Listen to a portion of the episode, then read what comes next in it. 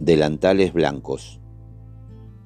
Desde muy chico sentí algo especial por los adultos y niños que visten delantales blancos. Siento una profunda admiración y respeto por quienes los lucen con orgullo por saberse docentes o médicos. Como suelo hacer cuando escribo cada historia de pasajeros, y aunque en esta ocasión me muero de ganas de nombrarla porque me gustaría que la felicitaran y aplaudieran hasta que dolieran las manos, volveré a utilizar nombres ficticios para respetar su intimidad y confianza. Fue apenas empezaba este trabajo de trasladar personas cuando recibí un mensaje desde una provincia del norte pidiéndome un presupuesto. Días después trasladaba desde un aeropuerto de Buenos Aires a un simpático señor mayor junto a su encantadora cuidadora. De ese largo viaje eh, surgió una historia maravillosa que decidí escribir, y fue así como las familias y amigos de mis pasajeros pudieron leerme y entrar en contacto virtual desde una muy lejana provincia que siempre sueño volver a visitar.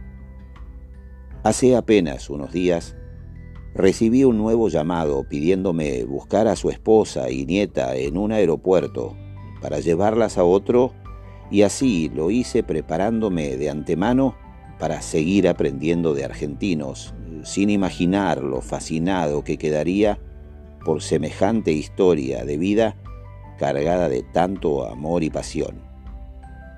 Oriunda de la tierra de Güemes, supo crecer entre cultura y tradición y contraer matrimonio con ese hombre que un rato antes me había llamado y que por lo relatado ni duda tuve que debía de ser bondadoso, trabajador y fiel protector. Con su proyecto de familia iniciaban sus sueños en embarcación, donde ella ejercía su joven docencia en solitarias y humildes escuelas rurales, y él, de sol a sol, recorría largos kilómetros reparando vías de aquel pujante ferrocarril del norte argentino. Tuvieron dos hijos, y cuando apenas el más pequeño había llegado a este mundo, una nueva crisis del país los ponía en jaque sin saber qué hacer. No les sobraba nada, y viviendo con lo justo con sus dos sueldos, la noticia del despido perforó sus almas y proyectos. Intentaron subsistir solo con el ingreso docente, pero era tan poco que apenas alcanzaba para la primera quincena, mientras las ofertas laborales escaseaban como el agua. Con sus treinta, apenas pasados, y una enorme tristeza que intentó esconder con sus dientes apretados, dejó a su amado Francisco con sus dos muy pequeños hijos y con un bolso repleto de ilusiones, partió solita hacia el sur en busca de una oportunidad. Asustada, pero valiente a la hora de enfrentar desafíos, aceptó acompañar a un colega de blanco recién conocido por las desoladas callecitas del poblado hasta la única escuela de techos bajos. Maravillada con la clase apasionada que dictaba Raúl ante un puñado de alumnos muy humildes que habían bajado de las cercanías, a veces no tan cercanas, su profesión se marcaba fuego cada vez más profundo. Como un milagro, le ofrecieron enseguida hacerse cargo de una escuelita rural a varios kilómetros en el medio de la nada. La mayoría de sus alumnos eran hijos de mapuches que habitaban la zona donde ni siquiera con esfuerzo podían verse sus casas a simple vista. Con una sutil delicadeza, mi pasajera relataba con una precisión de cirujano cada detalle de aquellos lejanos pero presentes años como docente en aquel aislado, solitario, austero y frío paraje de nuestra Patagonia. Con bella nostalgia me contaba de su emoción cuando veía llegar caminando o a caballo a cada chiquito, sabiendo del frío y de cuán lejos venían. ¿Cómo no dar todo por ellos, Rufino? Todo pasaba muy rápido desde su llegada y ese vértigo calmaba su dolor por la inmensa distancia que la separaba de los suyos allá tan lejos de Tartagal. ¿Y en dónde vivía? pregunté conmovido. A las pocas semanas de llegar me instalé en una casita muy chiquita de adobe y techo de chapa de cartón. Era una construcción de un solo ambiente, humilde y sencilla, pero decente y limpita a pesar de su piso de tierra. Apenas me mudé, los pobladores hicieron una colecta y me regalaron una vieja cocina a leña. Fue una experiencia muy dura, Rufino, pero le aseguro que desde el primer día supe que nos fortalecería como familia para siempre. Adoré a mis alumnos y creo que ellos también a mí. Me emocioné mil veces al verlos escribir o dibujar por primera vez y juntos tantas otras al repartir las verduras que cosechábamos de la pequeña huerta que les había enseñado a hacer en uno de los suelos más áridos que jamás haya visto. ¿Cómo olvidar sus caras cuando esa mañana tan contentos vinieron corriendo a decirme, Senio, Senio, los tomates están cambiando de color? Me sentía en el paraíso y entendí que había llegado el momento de compartirlo con los míos. Mi esposo, eh, con mis dos hijos, dejó todo en nuestra amada Salta y apenas con un bolso como aquel mío, se animó a seguir mi pedido.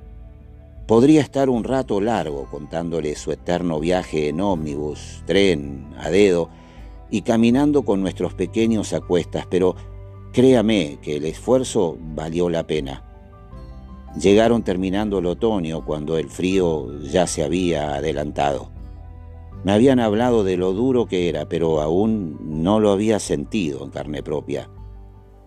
Como pudimos acomodamos solo dos camas bien juntitas, casi pegadas a la cocina a leña. Nunca había imaginado tanto frío.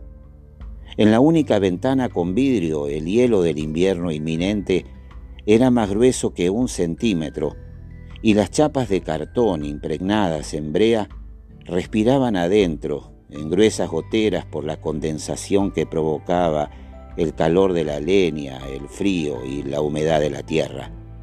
Mi esposo se levantaba varias veces en la noche para secarlas como podía y así evitar que se mojaran nuestras frazadas. Dormíamos abrazados y nos turnábamos para ir agregando madera y que el fuego no se apagara. Tiritábamos al principio, pero de a poco aprendimos a hacerle frente con más abrazos y abrigo. Desesperado, me di cuenta que estaba a solo cinco minutos de la entrada del aeropuerto y no quería perderme el final. Disminuí la marcha como queriendo hacer más lejos nuestro destino. Fueron años maravillosos, Rufino, y es por eso que sigo diciendo que soy salteña de nacimiento, corazón y alma, pero también orgullosa de mis fuertes raíces sureñas. Fue pasando el tiempo y mis alumnos chiquitos fueron creciendo y se hicieron hombres. Muchos por tradición siguieron con los suyos cuidando y viviendo de sus tierras y animales, y a otros, sin imaginarlo, los ayudé con mi docencia a soñar con nuevos desafíos. Fue muy difícil dejar mi escuela, la huerta, el frío y la cocina a.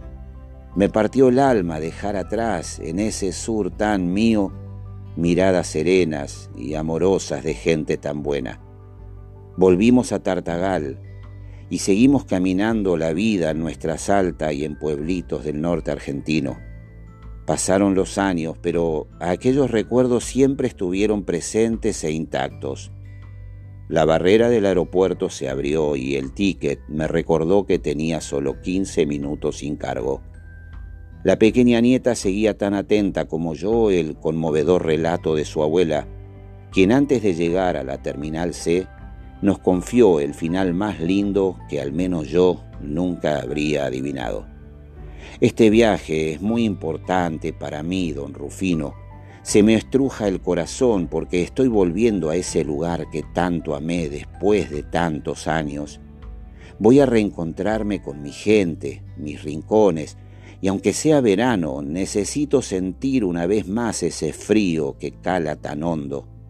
Siento una felicidad casi plena y solo pienso en ese reencuentro con aquel chiquito mapuche que llegaba cansado de tanto caminar con sus zapatos gastados, pero siempre con su mirada cariñosa, profunda y sincera.